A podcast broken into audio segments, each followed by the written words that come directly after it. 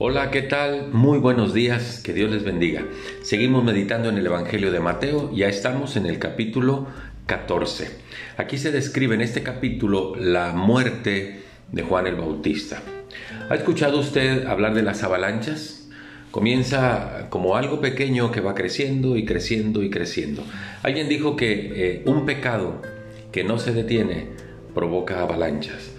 Un pecado que, no, que ha comenzado engendra otro pecado y otro pecado y otro pecado. Ese fue el caso que se relata aquí en el Evangelio de Mateo capítulo 14. Dice el versículo 3 que Herodes había metido a la cárcel a Juan el Bautista. ¿Por qué? Porque Herodes estaba cometiendo infidelidad con su cuñada, una mujer llamada Herodías, que era la esposa de Felipe, hermano de Herodes. Una infidelidad causó una injusticia, que metieran a Juan el Bautista en la cárcel. Dice el versículo 4, porque Juan le decía, no te es lícito tenerla. Juan hizo el señalamiento de esa infidelidad y la mujer le dijo, tú eres gobernante Herodes, no dejes que éste hable mal de ti, mételo a la cárcel. Y una infidelidad llevó a una injusticia.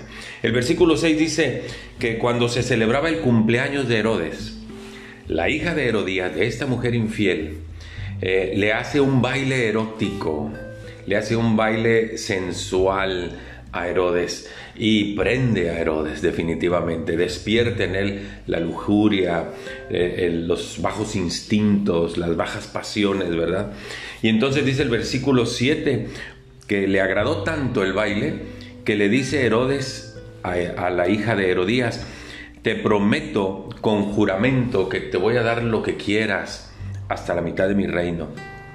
Ella va con su mamá, que era la mujer infiel, y le dice, mamá, ¿qué le pido?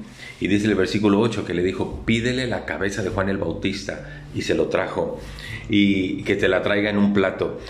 Y entonces dice el versículo 10, y ordenó decapitar a Juan en la cárcel, y le trajeron la cabeza de Juan en un plato.